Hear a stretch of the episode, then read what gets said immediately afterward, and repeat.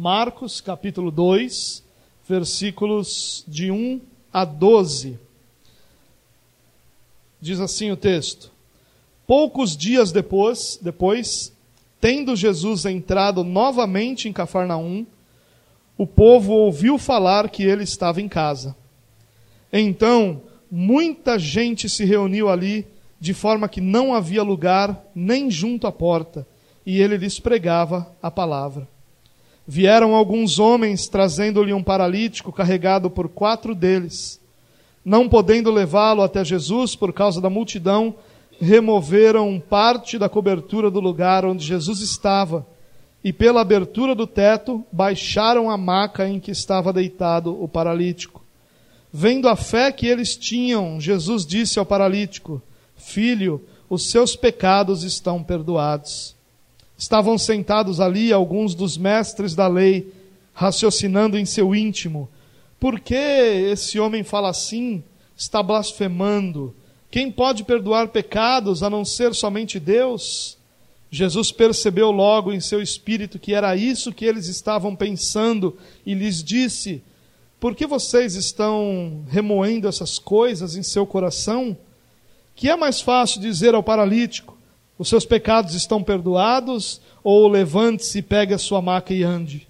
Mas para que vocês saibam que o Filho do Homem tem na terra autoridade para perdoar pecados, disse ao paralítico, eu lhe digo Levante-se, pegue a sua maca e vá para casa. Ele se levantou, pegou a maca e saiu à vista de todos, que atônitos glorificaram a Deus, dizendo: Nunca vimos nada igual.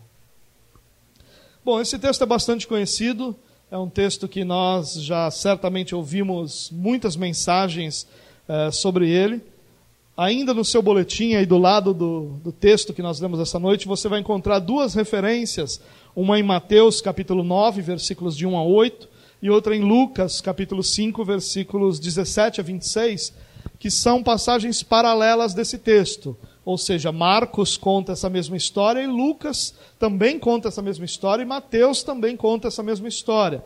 É, aliás, isso é bastante comum dentro desses três evangelhos, né, que eles repitam as histórias, e há uma razão para isso. Aliás, há mais de uma razão para isso duas razões principais. A primeira razão é que cada um dos evangelistas tinha um foco.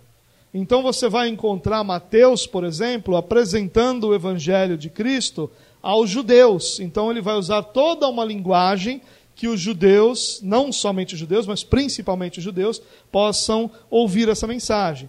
Lucas, por exemplo, ele não vai falar aos judeus, ele vai falar aos gregos. Então ele vai usar uma linguagem que era mais própria dos gregos ou da cultura grega. Então, uma das razões de nós termos o mesmo relato em mais de um evangelho é que cada evangelista tinha um foco, e como esses livros não foram escritos juntos e nem foram reunidos imediatamente depois de escritos, eles eram utilizados de forma independente para cada um desses focos. Marcos escreve aos Romanos, por isso o evangelho dele é mais curto, por isso o evangelho dele é mais dinâmico, porque ele tem esse propósito de escrever aos romanos, um povo que estava sempre em movimento, né? E que utilizava é, como cultura essa ideia de movimento. Bom, esse era um dos propósitos. Um outro propósito é que, em algumas histórias, um evangelista difere do outro no foco da história. Então, nós estamos utilizando Marcos essa noite porque a história relatada por Marcos serve ao propósito ou traz o foco daquilo que é o assunto que nós vamos é, acabar tratando. Ou melhor ainda, nós vamos olhar esse texto hoje pelo foco de Marcos. Lucas dá um outro enfoque, e nós vamos fazer isso num outro momento, aquela segunda parte da mensagem que eu te falei. E só quero te lembrar também, irmãos, que nós estamos fazendo uma é, exposição sequenciada dos evangelhos. Então, há cerca de um ano atrás, nós iniciamos semanalmente uma exposição de cada texto dos quatro evangelhos, organizados de forma cronológica, mas também de forma harmonizada. Ou seja, nós tratamos os quatro evangelhos como se eles fossem um só, e estamos tratando eh, de forma cronológica, ou pelo menos dentro daquilo que pode ser entendido como ordem cronológica, e dentro de uma das formas ou das ordens cronológicas que nós vamos encontrar dentre os estudiosos. Mas vamos lá, vamos para o texto. Desde, desde aquele momento em que Jesus cura o leproso, é, e esse foi o texto que nós tratamos na semana passada, desde aquele momento, nós vamos encontrar Jesus tendo dificuldade de desenvolver seu ministério. Dificuldade no sentido de que ele havia pedido ao leproso para que não contasse aquilo, e o leproso, é, o ex-leproso, né, já agora não mais leproso, começou a anunciar é, em todas as cidades o que Jesus havia feito por ele.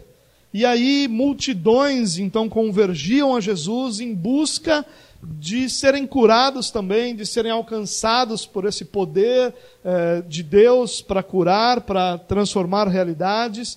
Então Jesus começa a viver eh, com uma, sempre com uma multidão ao seu redor, e isso traz muita dificuldade, porque o que Jesus fazia eh, primariamente era pregar o Evangelho, era apresentar as boas novas do reino de Deus, era chamar o povo ao arrependimento, anunciar o arrependimento para o povo. E aí Jesus já começa a ter dificuldade, porque uma multidão está ao seu redor e todo mundo o espremendo, e todo mundo o pressionando, e todo mundo em busca de um milagre. E o texto, do final daquele texto da cura do homem que tinha lepra, mostra que Jesus passa a não mais ficar dentro das cidades, mas ficava fora das cidades. E ficando fora das cidades, então ele evita essa multidão e ele fica assim por um tempo. Mas a continuação do texto, que é o que nós lemos hoje, vai mostrar que depois de um certo tempo, nós não sabemos quanto tempo, e nós não sabemos também por quais cidades Jesus passou, mas nós sabemos que ele esteve na Galiléia e que ele gastou uma parte do seu tempo na Galiléia, naquelas cidades ao redor do lago de Genezaré, do mar da Galiléia, e ele decide então voltar para Cafarnaum. Cafarnaum havia se tornado uma espécie de base de Jesus para seu ministério na Galiléia, norte de Israel, e Jesus então volta para Cafarnaum e volta para sua casa.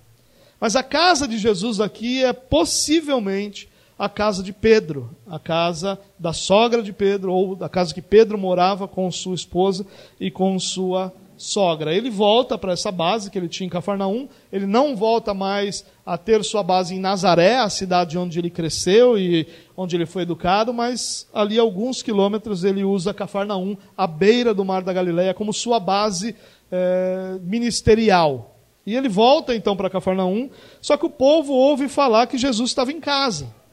E quando o povo ouve falar que Jesus estava em casa, muita gente se reúne ao redor dele. Muita gente vai ao seu encontro buscando ser curado. E Jesus então está em casa, possivelmente na casa de Pedro, e uma multidão se é, aglomera ao redor dele, e muita gente mesmo. E um detalhe aqui interessante é que Marcos, sempre que ele vai apresentar a multidão, ele vai apresentar a multidão como um grupo indiferente ao ensino de Jesus, a multidão como descomprometida com o que Jesus estava ensinando, ou seja, era uma multidão que estava em busca dos seus próprios interesses, eram muitas pessoas, é verdade, mas em busca dos seus próprios interesses, em busca eh, da mudança, da transformação de alguma das realidades da sua vida, seja eh, uma questão de saúde ou alguma outra eh, questão, mas em busca sempre de alguma coisa para si. Bom, o texto diz então que é, como essa multidão se reúne, não havia lugar nem junto à porta. Jesus estava na casa, e normalmente as casas naquela época eram formadas por um grande cômodo e que dava de frente para um pátio ou para uma espécie de quintal, como nós conhecemos. Então é nesse lugar que Jesus está, dentro do cômodo, uma multidão se aglomera dentro desse cômodo que era grande, e ainda uma multidão se aglomera do lado de fora que nem junto à porta era possível então que alguém pudesse ficar, mas Jesus estava ali com aquela multidão e pregando o evangelho para aquelas pessoas. É isso que Jesus fazia. Os textos bíblicos mostram que Jesus curava todo mundo que se aproximava dele. Nós não temos relatos de pessoas é, que vão em busca dessa cura e que não alcançam essa cura. Jesus vai curando todas as pessoas que vão em busca dele, que vão, é, que creem nessa capacidade, nesse poder que ele tinha é, de curar. Mas Jesus, mesmo curando a todos, Jesus está sempre fazendo outra coisa, primariamente. ele está pregando o evangelho, anunciando as boas novas do reino, anunciando e clamando ou chamando o povo ao arrependimento. Mas olha o versículo 3, diz assim: Vieram alguns homens trazendo um paralítico, carregado por quatro deles.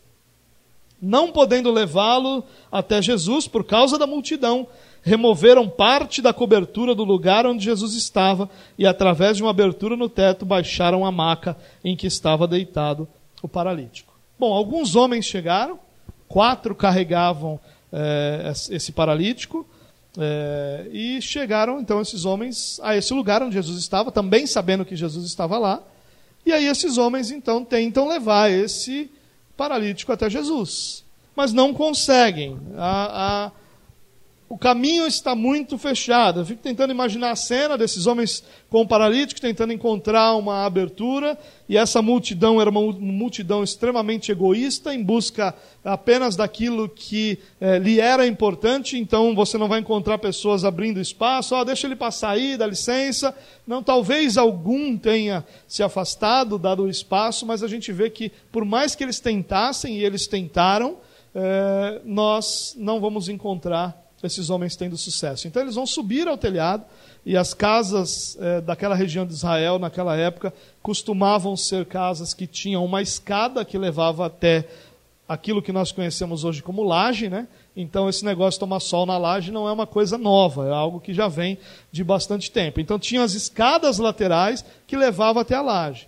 As coberturas das casas, normalmente elas tinham uma camada é, de algum material é, alguma espécie de folha, né, ou de algum material nesse sentido para fazer o fechamento. Por cima você ia encontrar uma armação feita de junco, né, ou uma armação de madeira, e por cima disso você ia encontrar uma laje de barro, que era presa ali é, dentro dessa armação toda. Normalmente essa era a laje. Algumas tinham cobertura, outras não, mas a maioria das casas era nesse formato. E é nesse formato, possivelmente, que era essa casa. Esses homens, então, usam essa escada externa, uma escada por fora da casa, que levava até o que nós conhecemos como laje, e ali, então, fazem um buraco, né, e ao fazer esse buraco, eles descem, então, exatamente onde, onde Jesus estava, aquele homem diante de Jesus. Imagine a cena.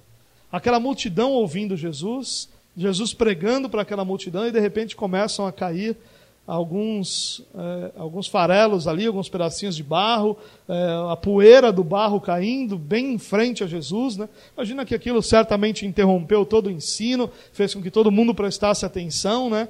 E aí então a cena, você lá, sendo ensinado por Jesus, e uma maca começa a ser descida com Jesus ali, com aquele paralítico diante de Jesus. Certamente foi uma cena que fez com que todo mundo prestasse atenção, foi uma cena que fez com que todo mundo é, parasse e atentasse para aquilo. E o texto diz que Jesus também percebeu aquela cena. O versículo 5 diz: Vendo a fé que eles tinham, Jesus disse ao paralítico: Filho, os seus pecados estão perdoados. Bom, uh, se você lembrar de João capítulo 2, versículos 23 a 25, você vai notar que alguns homens veem os milagres que Jesus faz e começam a ir atrás de Jesus. E João usa até um trocadilho dizendo que é, Jesus viu a fé que esses homens tinham, ou melhor, esses homens tinham fé em Jesus, mas Jesus não cria na fé que eles tinham. Esse trocadilho que João, inclusive, usa como se eles crescem em Jesus, Jesus não cresce neles. Porque aquela fé era uma fé baseada em experiência, uma fé baseada em sinais, uma fé que era dependente de que alguma coisa visível acontecesse Portanto, para Jesus era uma fé espúria, era uma fé limitada, era uma fé que não é, atraía a Jesus. Então, nós vamos, é, nesse texto, diz que Jesus conhecia o que estava no coração do homem, não era necessário que ninguém dissesse a Jesus o que o homem pensava, o que estava no coração do homem, porque Jesus bem sabia, e a mesma coisa acontece aqui. Só que aqui a reação é diferente. Da mesma forma como Jesus vê, viu a fé daqueles homens em João 2, 23 a 25, Jesus vê a fé desses homens aqui.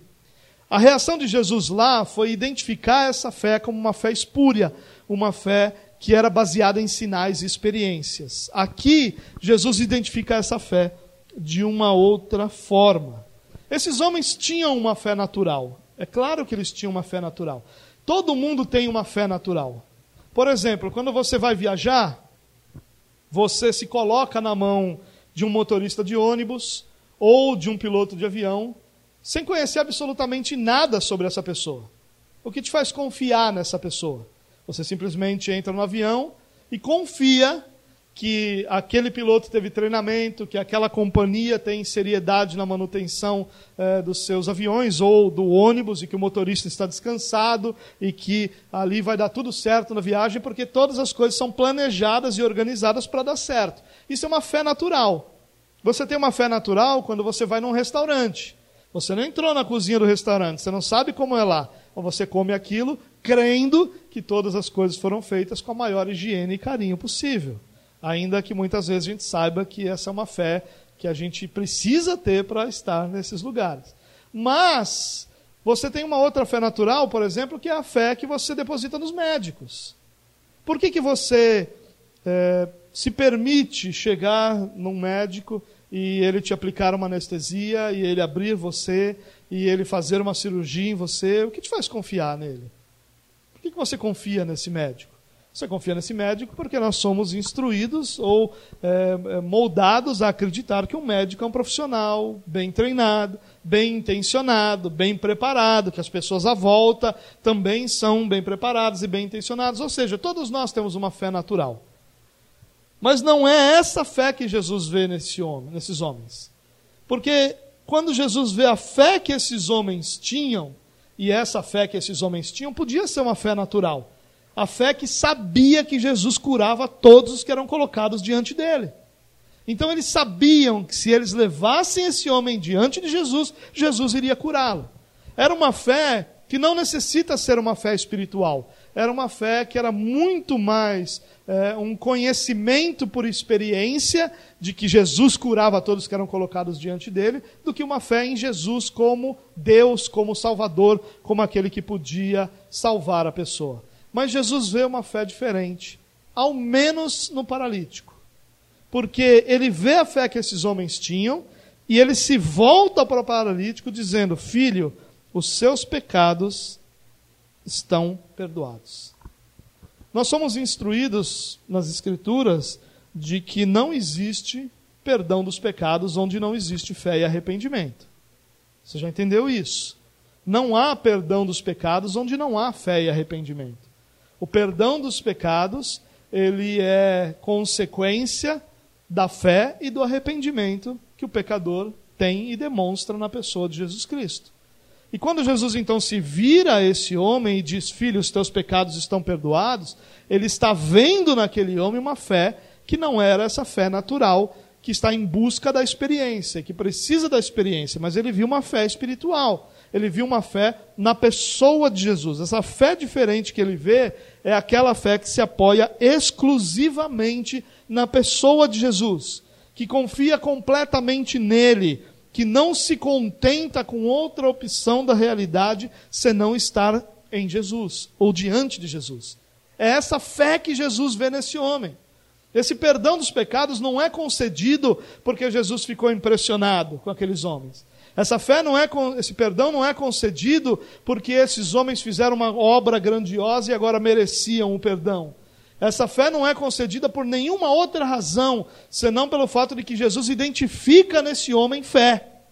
Não uma fé natural, mas uma fé na pessoa de Jesus, uma fé salvadora. Jesus viu a fé de todos aqueles homens ali, mas em especial a do paralítico, pois se dirige a ele em particular. Jesus vai usar um termo bastante interessante, que é o termo filho. Lucas vai usar um termo diferente, ele vai usar o termo amigo. Mas os dois termos demonstram toda essa generosidade, os dois termos vão demonstrar é, que Jesus está sendo ali bondoso, gracioso com esse homem, mas Marcos vai escolher um termo que demonstra a identidade.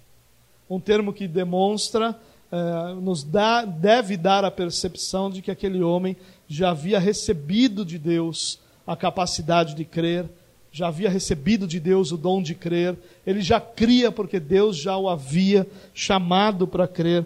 E quando Jesus então diz: os seus pecados estão perdoados, Jesus responde de uma forma que destoa da expectativa de todo mundo ali.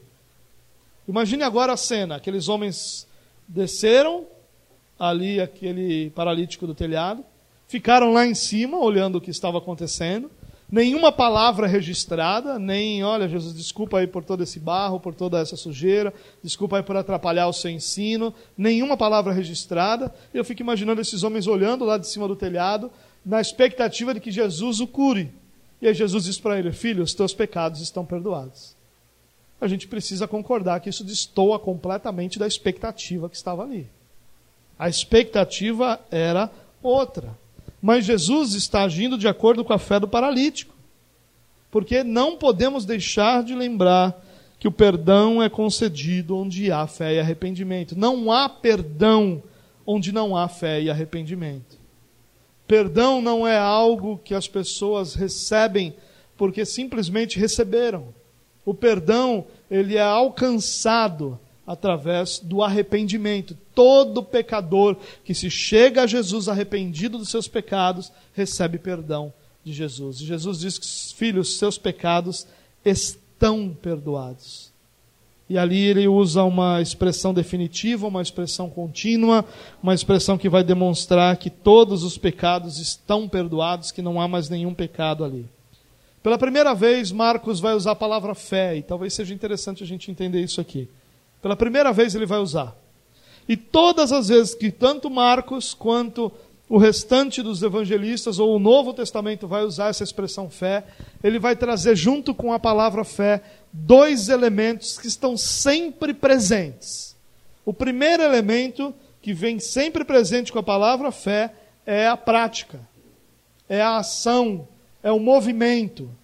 Você nunca vai encontrar a palavra fé sem que na mesma, na mesma frase ou no mesmo parágrafo você encontre o movimento, a ação da fé. É aquilo que Tiago diz: olha, a fé sem obras é morta. Uma fé que não se manifesta por aquilo que é feito, uma fé que não se manifesta em ações, uma fé que não se manifesta claramente é, com a, a, o agir, é uma fé que é morta. Então, todas as vezes que a palavra fé vai fazer parte aqui de algum relato, ela vai estar sempre ligada ao movimento. E outro elemento é que todas as vezes que a palavra fé é apresentada, ela é apresentada junto ao perdão. Onde há fé, há perdão. Isso para nós, irmãos, é de grande estímulo. Nós podemos claramente compreender que onde há fé, há perdão. Onde há fé na pessoa de Jesus Cristo, há perdão para o pecador. Onde há fé e onde há arrependimento por parte de qualquer pessoa, há ali ao mesmo tempo perdão da parte de Jesus Cristo. Isso para nós deve ser é, renovador, deve ser fortalecedor. Então a fé sempre vai estar ligada à prática e a fé sempre vai estar ligada ao perdão. Olha o versículo 6. Jesus então diz: Olha, seus pecados estão perdoados. E no versículo 6, Marcos continua dizendo: Estavam sentados ali alguns mestres da lei, raciocinando em seu íntimo. Por que esse homem fala assim? Está blasfemando. Quem pode perdoar pecados a não ser somente Deus? A declaração de perdão de Jesus alvoroçou esses mestres da lei. Lucas, ele vai ter um foco nos religiosos, e ele vai dizer, olha, ali no começo ele vai dizer, ali estavam alguns fariseus, alguns saduceus, alguns mestres da lei, na verdade, estavam os religiosos ali que vieram inclusive de Jerusalém para ficar de olho naquilo que Jesus estava falando, e aqui eles estão alvoroçados, porque Jesus declara perdão. E eles começam a pensar: quem é esse camarada? Quem é esse camarada que está declarando perdão? Ele está blasfemando. Quem é que pode perdoar pecados senão Jesus, ou senão Deus? E eles estão arrazoando isso no seu coração, pensando sobre isso. Talvez ao pensarem, ele está blasfemando, já pensassem lá na lei de Moisés, que dizia é, que aquele que blasfemasse deveria ser morto, talvez já pensasse numa punição para Jesus, mas o que nós sabemos é que eles estão arrazoando em seu coração que Jesus está blasfemando, porque ele está perdoando, e só Deus pode perdoar pecados. E eles estavam certos. Só Deus pode perdoar pecados. E é exatamente essa a ideia. É como se, arrazoando em seu coração, eles já tivessem a resposta diante deles. A premissa estava correta. Somente Deus pode perdoar pecados. Mas havia uma certeza que era produzida exclusivamente pelo preconceito que esses homens tinham de que Jesus não podia ser Deus, que Jesus não podia ser o Messias. Havia na mente desses religiosos um preconceito tão forte que estabeleceu uma certeza tão fundamental no coração deles que eles não conseguiam sequer enxergar Jesus com a possibilidade de que Jesus fosse o Messias. Mas Jesus responde a esses homens. Jesus percebeu logo em seu espírito, e essa tradução aqui é, talvez esteja tão longe daquilo que o texto original quer dizer, porque o que o texto original quer dizer é que Jesus entendeu aquilo que eles estavam pensando, viu o que eles estavam pensando, leu o que eles estavam pensando, ouviu o que eles estavam pensando, mesmo sem que eles abrissem a boca, mesmo sem que eles falassem uma única palavra. Jesus então lê o que eles estão falando, ouve o que eles estão falando, e aí o texto diz que ele percebe em seu espírito que eles estavam pensando isso e diz a esses homens: Por que vocês estão remoendo essas coisas em seus corações? Vocês estão arrazoando isso? O que é mais fácil dizer ao paralítico? Os seus pecados estão perdoados? Ou levante-se, pegue a sua maca e anda? Jesus sabe o que eles estão pensando. Só isso já deveria servir para que esses homens mudassem o seu entendimento. Mas mais do que isso, irmãos, saber que Jesus sabe o que está na nossa mente deve causar temor ao nosso coração.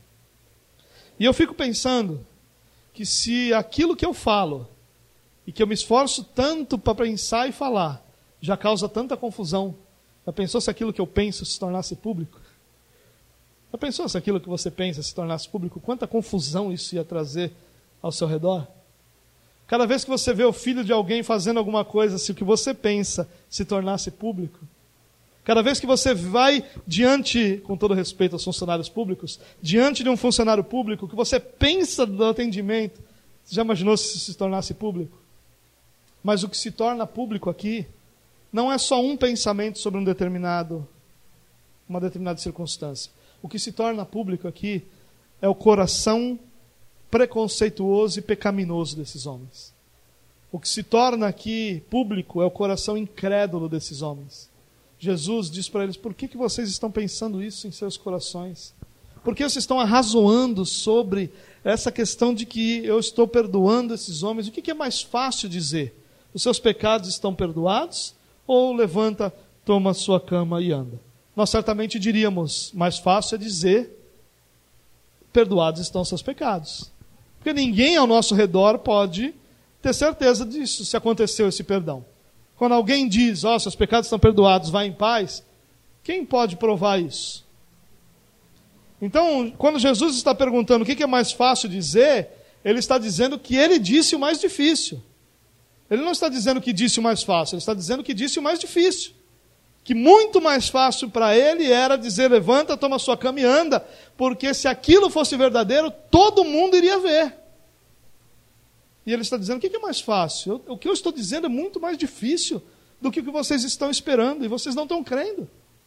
E o que vocês estão pensando, eu ainda identifiquei, vocês ainda continuam não crendo. E aí então, nós vamos encontrar um Jesus aqui que não só perdoa pecados, mas que sabe o que está no coração do homem, e isso deveria fazer nosso coração temer. Mas ele continua dizendo no versículo 10: Mas para que vocês saibam que o Filho do Homem tem na terra autoridade para perdoar pecados.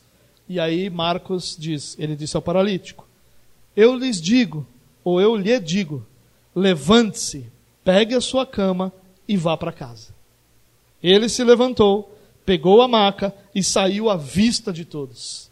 E eles ficaram atônitos e glorificaram a Deus, dizendo: Nunca vimos nada igual. Jesus está dizendo para eles: Olha, eu acabei de perdoar pecados, eu acabei de externar aqui o que vocês estavam apenas pensando, mas ainda assim vocês não creem. Mas para provar que o Filho do Homem tem poder para perdoar pecados, Aí ele se vira para o paralítico e diz para ele: Eu lhe digo, levante, tome a sua cama e ande. coisa poderosa, né? Que expressão gloriosa. Jesus disse para o paralítico: levante, tome a sua cama e ande. Sabe o que acontece? Ele levanta, toma a sua cama e vai para casa. Imediatamente. A maioria dos estudiosos vai dizer que a paralisia que esse homem tinha, as palavras usadas, a forma como essa paralisia é apresentada, tratava-se de uma espécie de doença degenerativa, que ia levando esse homem gradativamente até a morte.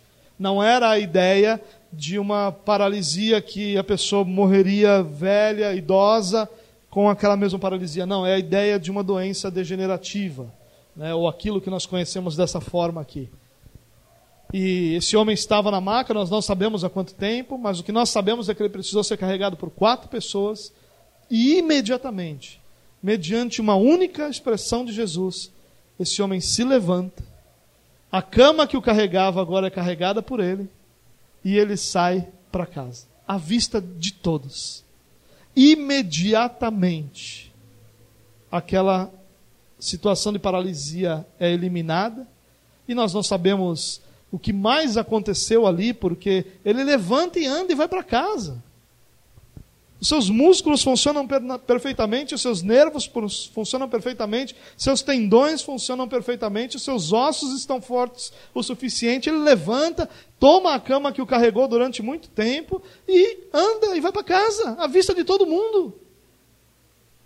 Jesus faz isso diante de todos aqueles homens. E todo mundo fica atônito, dizendo: o que nós vimos hoje nós nunca vimos na nossa vida, nós nunca vimos nada igual. Jesus disse para esse homem: levante-se, saia da sua prisão, pegue sua cama e carrega aquilo que te carregou até aqui, vá para casa, se apresente para sua família, se alegre com eles. E ele faz isso, vai para casa e todo mundo glorifica a Deus. Diante de tamanho poder que Jesus manifesta diante daquelas pessoas ao ponto deles ficarem espantados e dizerem: Olha, nós nunca vimos nada igual. Isso é o que Jesus faz naquele momento, em questão de minutos. Ele apresenta o perdão dos pecados, ele lê os pensamentos daqueles que estão se opondo a ele e ele cura o paralítico. Olha que coisa impressionante que Jesus faz.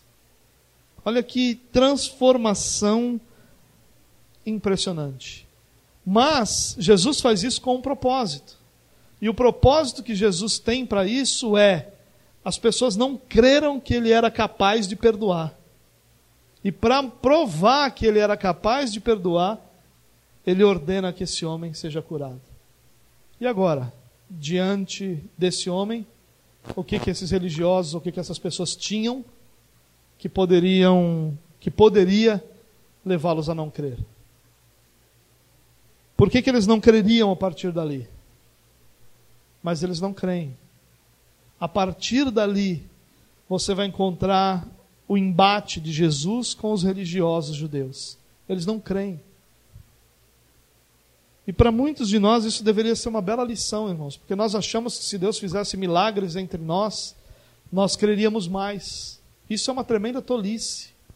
Porque ou a nossa fé é uma fé alicerçada na pessoa de Jesus, ou não importam quantos milagres nós víssemos, nós permaneceríamos incrédulos. Porque a fé não é fruto daquilo que nós estamos vendo. A fé, segundo as Escrituras, é algo que nós recebemos de Deus como dom de Deus. Nós somos naturalmente incapazes de crer. Perceba quem são esses homens, irmãos, esses religiosos. São pessoas que estão ali estudando diariamente as Escrituras. Eles estão ali é, vivendo a lei, ainda que de uma forma completamente imperfeita, como Jesus vai mostrar mais adiante, mas estão vivendo ali os preceitos da lei, da forma deles. Né? Eles estão, eles são símbolo para todo o povo do que é obedecer à lei. E esses homens não conseguem identificar aqueles que eles estão aguardando diante dele tamanha incredulidade dos seus corações. Não importa, Jesus acabou de ler o pensamento deles. Jesus acabou de trazer perdão a um paralítico. Aí um detalhe importante que a gente não pode esquecer: dentro daquela cultura judaica, as doenças estão muito conectadas à punição divina. Biblicamente, essa verdade, ou isso não é verdade, não é uma verdade apresentada nas Escrituras. Mas culturalmente, os judeus identificavam as doenças com uma espécie de punição de Deus. E aí Jesus traz perdão para aqueles que os outros viam como doente por causa de uma punição. Jesus lê o pensamento daqueles que se opõem. Jesus manda um paralítico levantar. E ele levanta de uma vez, toma sua cama e vai para casa. E eles ainda não creem. O povo glorificava a Deus, dizendo: Nunca vimos coisas assim. Mas é interessante que Mateus vai dizer que eles continuam identificando Jesus como um homem e não como Salvador, não como Messias. É interessante aqui, como último detalhe, que Jesus usa a expressão filho do homem. Por que, que Jesus não usa a expressão Deus? Para provar para vocês que eu sou Deus, levantem e anda. Para provar para vocês que eu sou Messias, que eu sou filho de Deus, que eu sou ungido, que eu sou enviado de Deus. Para provar para vocês isso, Tanta gente, tantas pessoas dizem isso, né? Para provar que Deus está comigo. Aconteça isso. Por que Jesus não falou isso? Para provar que eu sou filho de Deus, que eu sou Messias, que eu sou enviado, levanteando. Jesus escolhe uma expressão filho do homem. É uma expressão que tem a ver com o ministério messiânico de Jesus? É, mas tem um texto só lá no Antigo Testamento que filho do homem é ligado ao Messias. Todas as outras vezes que filho do homem aparece no Antigo Testamento é um homem. Jesus usa essa expressão porque o que Jesus não quer é uma identificação com os religiosos de que ele está se apresentando como filho de Deus. Jesus não quer que os religiosos façam facilmente essa identificação. Tanto que Jesus usa cerca de 80 vezes nos evangelhos a expressão filho do homem. Só ele que usa isso, filho do homem. Porque ele não quer que os judeus entendam que ele está se apresentando como filho de Deus, porque ele quer ir às cidades, pregar as boas novas do reino de Deus, curar os enfermos, dar vista aos cegos. E esse é o ministério dele, ele quer fazer isso e faz isso e fez isso e continua fazendo isso. Mas ele não queria ser identificado naquele momento, porque sabia que a partir do momento que ele fosse identificado, a cruz estaria bem próxima. E seu ministério ainda não havia chegado ao tempo dele ir à cruz. Eu queria fazer algumas aplicações desse texto. O que, que nós podemos, como nós podemos utilizar esse texto no nosso dia a dia? Talvez você esteja dizendo aí, que negócio é esse de paralítico? Eu não sou nada disso. Já tive meus pecados perdoados, eu creio em Jesus. O que, que isso tudo tem a ver comigo? Eu quero trazer algumas aplicações para nós essa noite. Primeira delas, quanto esforço nós podemos empreender quando nós estamos interessados em alguma coisa. O que esses homens nos mostram, esses homens que, que vêm a Jesus e que quatro deles carregam, sobem, abrem um telhado ou abrem uma laje, descem aquele homem diante de Jesus, quanto esforço! Eles poderiam ter chegado lá e dito ao paralítico: Olha, é, a gente tentou, mas não deu. Mas eles continuam, eles sobem, eles usam de criatividade, eles usam de perseverança, eles são diligentes, eles são zelosos pela vida daquela pessoa, e eles fazem de tudo até que aquilo que eles estavam querendo fazer, que é colocar esse homem diante de Jesus, acontecesse. E aí, ao percebermos isso, que esses homens não medem esforços para alcançar aquilo que eles almejavam, nós vamos perceber que nós fazemos assim em muitas áreas das nossas vidas também. Existem muitas coisas na nossa vida que nós não medimos esforços até alcançarmos. E aí surge uma pergunta para nós: será que nós fazemos isso pelo Senhor? Será que esse esforço sem limites para alcançar algum objetivo é também visto quando nós estamos diante de uma realidade de Deus? Será que todo esse esforço, diligência e perseverança existe na nossa vida de oração, devoção, comunhão dos santos, como nós temos em tantas outras áreas da nossa vida? Não há uma necessidade de nós abandonarmos as outras áreas da nossa vida, e nem é isso que a Bíblia vai nos ensinar, porque ela vai nos ensinar que, seja qual for a área da nossa vida, nós vivemos corandeu, nós vivemos diante de Deus, e aquela área da nossa vida é usada para a glória de Deus também. Mas a grande pergunta é: será que todo esforço, tempo, energia, dinheiro, perseverança, diligência que nós temos para as coisas que nós queremos alcançar na nossa vida são encontradas também para a nossa vida religiosa, para a nossa vida cristã para a nossa vida diante de Deus?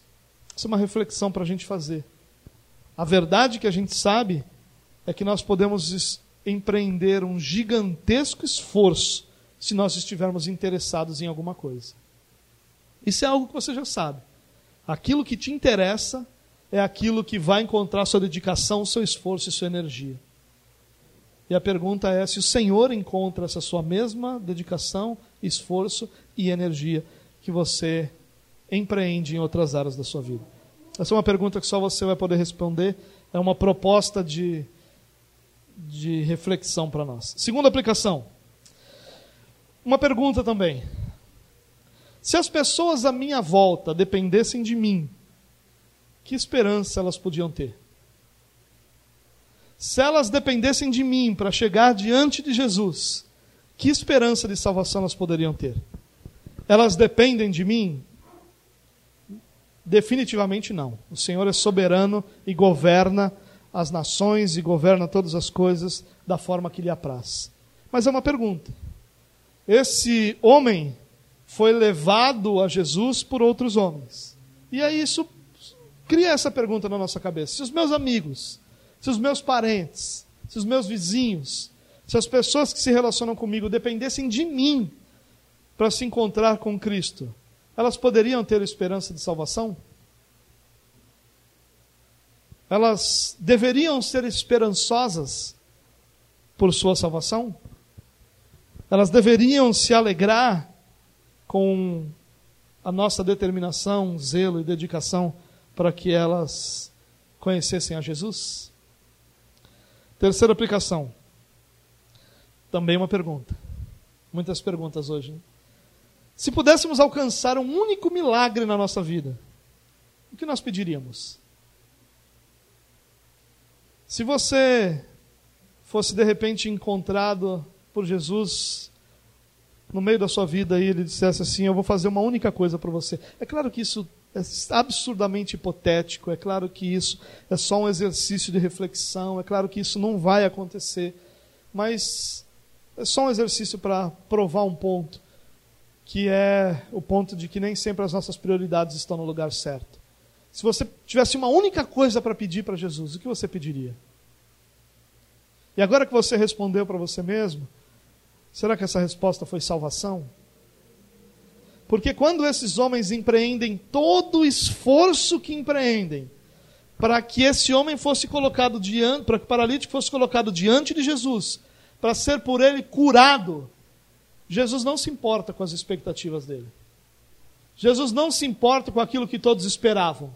Jesus não se importa com aquilo que todo mundo imaginasse que ah, agora é isso que vai acontecer. Ele dá ao homem o que o homem realmente precisa.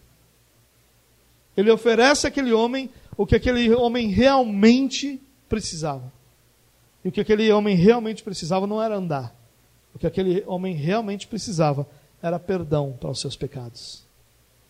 Será que se nós pudéssemos alcançar um único milagre de Jesus, será que o nosso pedido, será que nós teríamos a mesma percepção que Jesus teve sobre a nossa verdadeira realidade? Quarta aplicação, e acabaram as perguntas. Quarta aplicação é: tudo que nós podemos levar a Jesus é a nossa fé. Isso é algo para a gente pensar bastante, irmãos. Quantas vezes nós somos motivados ou enganados a ponto de acharmos que nós devemos oferecer alguma coisa a Jesus, e esse oferecer alguma coisa a Jesus vai fazer com que Jesus nos retribua, ou com que Jesus nos alcance, ou com que a graça dele permaneça sobre nós. Quantas vezes nós somos motivados a isso? Agora, olhe para aquele homem. O que, que aquele homem tinha que atraísse Jesus? O que, que aquele homem podia oferecer a Jesus? O que, que aquele homem merecia de Jesus? Nada. Mas esse homem leva a Jesus a única coisa que ele podia levar. E a única coisa que realmente tem algum valor diante de Jesus, a sua fé. A única coisa que nós precisamos diante de Jesus é nossa fé de que Ele é o Senhor sobre todas as coisas e sobre a nossa vida.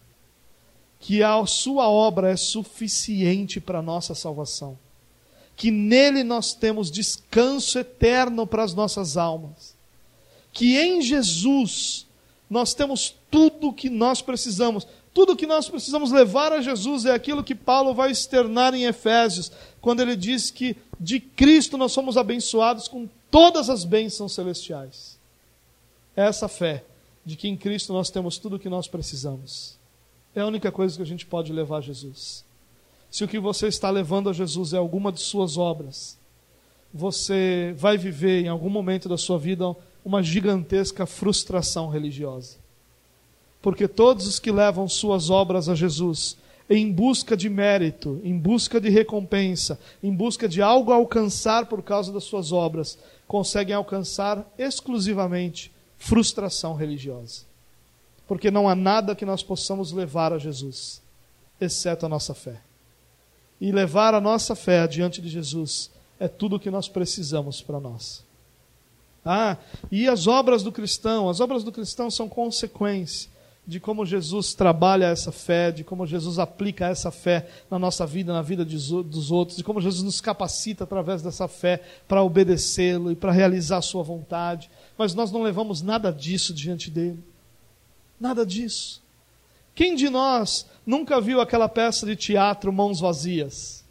Quem de nós nunca viu? Eu lembro que muitos anos atrás existia essa peça. Como é que essa peça era? Todo mundo morria na peça. Para começar, começar a morrer todo mundo. E aí todo mundo chegava diante de Jesus. E aí um ia lá com as mãos vazias. E Jesus rejeitava ele, dizendo: Como você se apresenta diante de mim com mãos vazias? E aí outro se apresentava, até que alguém chegava lá com suas obras, e aí Jesus dizia: Servo bom e fiel, entra para o gozo eterno. E aí a gente ficava morrendo de medo, eu não estou fazendo nada para Jesus, eu preciso fazer alguma coisa para Jesus. Quando eu chegar no céu, Jesus vai me botar para fora. Quando eu chegar no céu, Jesus vai me botar. Olha, meu Deus do céu, a gente até acreditava né, que a gente ia para o céu para lá decidir o que ia acontecer com a nossa vida. E a gente é ensinado a isso, e a gente acha que precisa oferecer alguma coisa a Jesus como recompensa, ou como mérito, ou como forma de sermos aceitos. O único instrumento que nós temos para alcançar a graça de Deus é a nossa fé. E ainda assim, talvez você diga, ah, então eu tenho algo para oferecer. Aí eu vou lembrar você do que Lutero dizia sobre a fé. Que a fé de um cristão é simplesmente como a mão estendida de um mendigo em busca do alimento para sua sobrevivência. Não há mérito algum no mendigo em estender as suas mãos. O mérito está em todo está todo naquele que graciosamente lhe concede comida. Não há mérito no que estende as mãos. Não há mérito em nossa fé, porque a nossa fé é só a mão estendida em busca de salvação para nossas almas. Não há nada que nós podemos levar a Jesus exceto a nossa fé. Nós vamos realizar muitas obras. Eu acabei de falar aqui que as obras estão sempre conectadas à ação. Mas essas obras não se tornam mérito, essas obras não se tornam alguma espécie de dinheiro depositado, ou de eh, direitos depositados, ou de qualquer coisa depositada para que eu possa depois sacar num momento de escassez espiritual. Não. Nosso relacionamento com Jesus Cristo é baseado exclusivamente, unicamente, plenamente na fé no seu nome, na sua pessoa, na sua obra para a glória de Deus. A fé em Jesus Cristo. É tudo que nós temos e tudo que nós podemos levar a Jesus. Outra aplicação. Muitas vezes nós desprezamos os privilégios que nós recebemos. Essa história é um enorme lembrete disso. Em Cafarnaum, Jesus estabelece seu ministério. Em Cafarnaum, a partir de Cafarnaum, Jesus evangeliza todas as redondezas, e em Cafarnaum, milagres e mais milagres são realizados. Inúmeros, inúmeros, possivelmente centenas deles.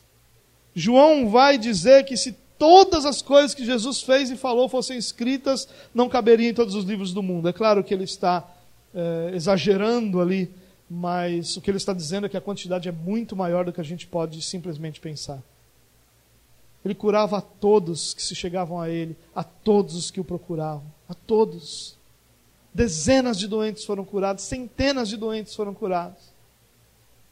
Mas Cafarnaum não se converteu. Cafarnaum não se arrependeu. Cafarnaum não se rendeu. Isso para nós é um alerta de como muitas vezes nós desprezamos os privilégios que nós recebemos.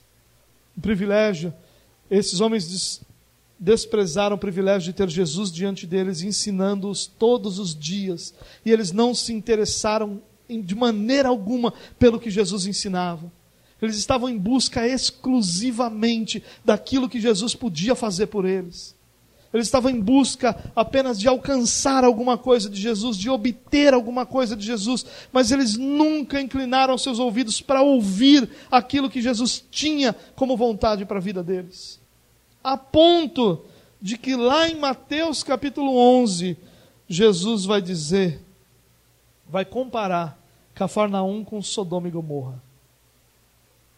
Jesus vai dizer que se lá tivessem sido feitos os sinais e milagres que foram feitos em Cafarnaum, aquela cidade existiria até hoje porque aqueles homens teriam se arrependido.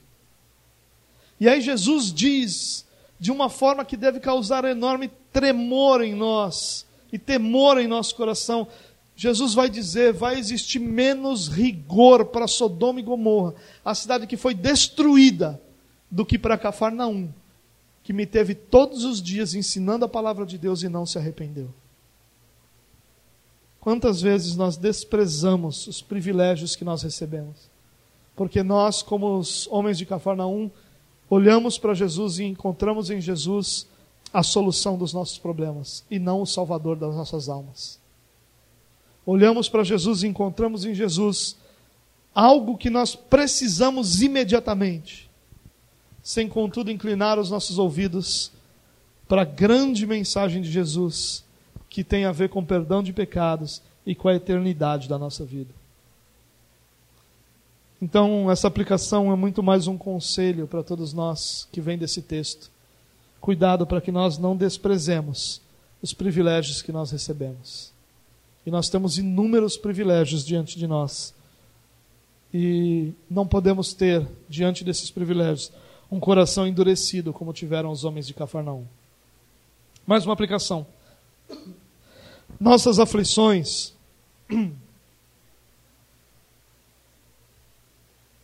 nossas aflições podem se tornar grande bênção para nós. Isso não é muito agradável. No meio da aflição, você diz para a pessoa: fique em paz. Isso vai se tornar, pode se tornar grande bênção para você. A pessoa vai dizer: eu não quero grande bênção que essa aflição vai se tornar, eu quero o fim da aflição. O que nós desejamos é sempre o fim da aflição.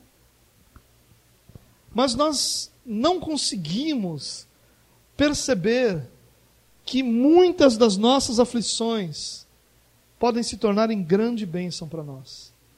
Como teria sido a vida daquele homem sem a sua paralisia? Claro que é só uma conjectura, mas como teria vivido aquele homem? Uma coisa nós sabemos, ele teria vivido de forma mais confortável. Ele não teria vivido de uma forma tão desesperada a ponto de que amigos fizessem o que fizeram para que ele estivesse diante de Jesus. Talvez tão confortavelmente ele tivesse vivido que teria cuidado das suas ovelhas, do seu campo, da sua família, desapercebidamente sobre a sua eternidade. Mas é através dessa grande aflição que ele é levado a Jesus. E é através das grandes aflições da vida que nós refletimos sobre a nossa própria vida. Não é nos nossos momentos confortáveis, não são os nossos momentos confortáveis que nos levam à reflexão. Não são os nossos momentos de tranquilidade, não são os nossos momentos de lazer, não são os nossos momentos de vento a favor. São os nossos momentos de aflição que nos aproximam de Jesus, que aproximam pessoas de Jesus das nossas vidas, que fazem com que haja ali uma circunstância pronta para que o nosso coração orgulhoso e duro seja quebrado pela aflição, a ponto de nós ouvirmos o nosso Senhor.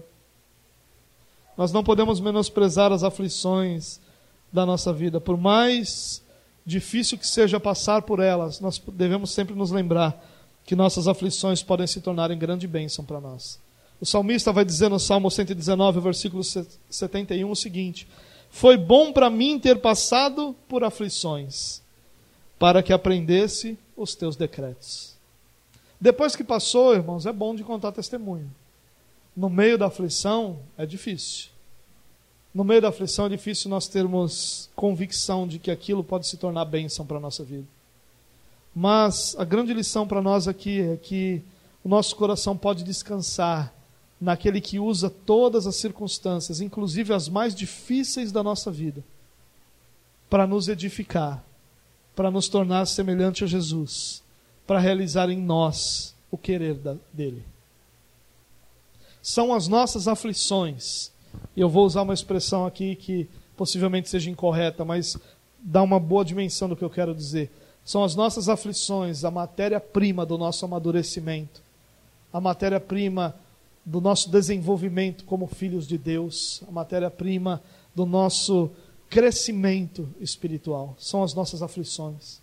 É no meio das nossas, de, da, da nossa aflição, de cada uma delas, que nós vemos a ação de Deus, que nós nos voltamos para Deus, que nosso coração endurecido é quebrado, de forma que nós possamos ouvir o Senhor. Portanto, em meio às suas aflições,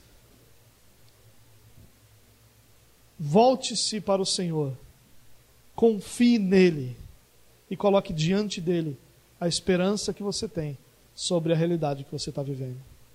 Não olhe para aquela situação como uma espécie de punição, como uma espécie de, de ação diabólica sobre a sua vida, porque ainda que isso pudesse ser de alguma forma verdadeiro, Deus governa sobre cada uma das nossas aflições também.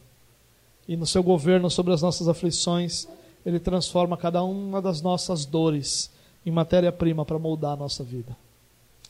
Em último lugar, eu quero que você se lembre de algo que é óbvio para todos nós. Cristo é o nosso Deus Salvador. Isso precisa ser lembrado por nós todos os dias. Ele perdoa pecados, ele lê pensamentos dos religiosos, ele cura o paralítico. Que prova ainda faltava? Nenhuma. Mas esses homens não vão se voltar a Deus. Mateus vai dizer o seguinte: vendo isso, a multidão ficou cheia de temor e glorificou a Deus que dera tal autoridade aos homens.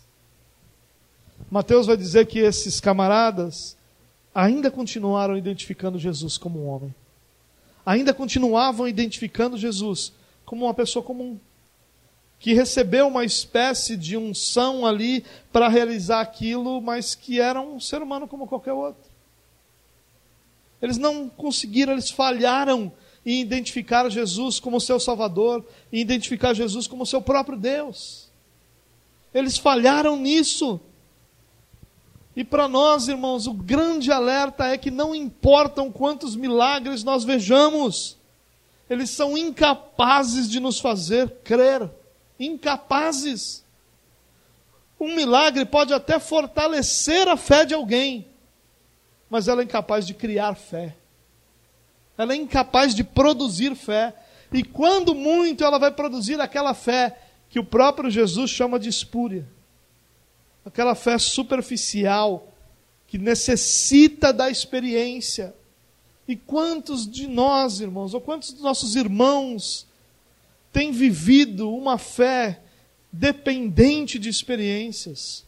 Uma fé que precisa de uma manifestação visível de Deus para ser sustentada precisa do testemunho de um milagre, precisa do testemunho de uma cura, precisa de uma palavra profética, precisa de um profeta que se levanta, precisa de alguma coisa que aconteça que não seja a pregação para que a fé dela seja fortalecida.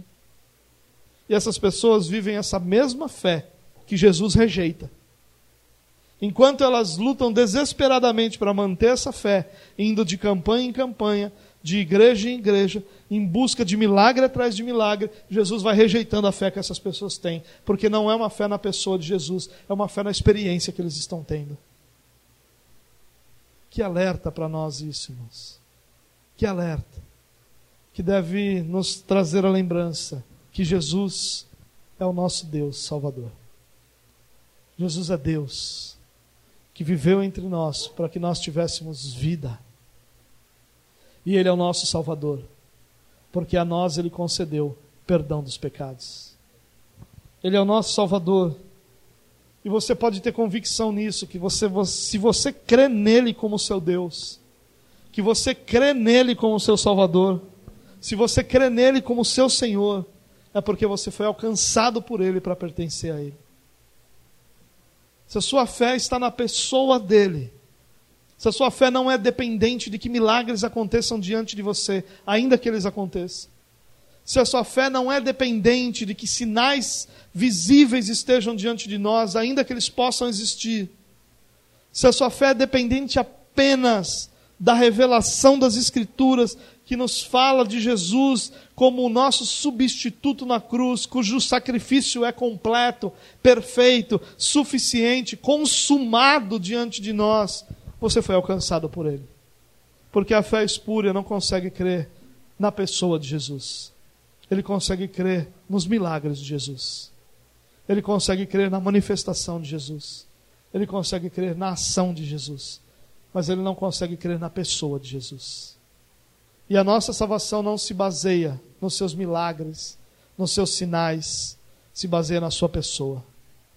Na sua pessoa perfeita, que na cruz nos substituiu, que na cruz morreu em nosso lugar, para que nós tivéssemos vida, para que nós fôssemos alcançados e para que a mesma expressão que o paralítico ouviu, nós possamos ouvir diariamente: Filho, os teus pecados estão perdoados.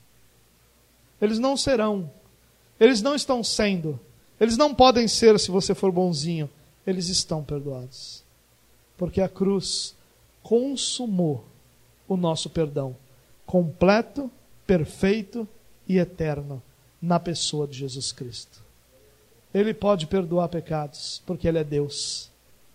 Ele pode perdoar pecados, porque Ele e só Ele pode perdoar pecados. Olha que detalhe interessante.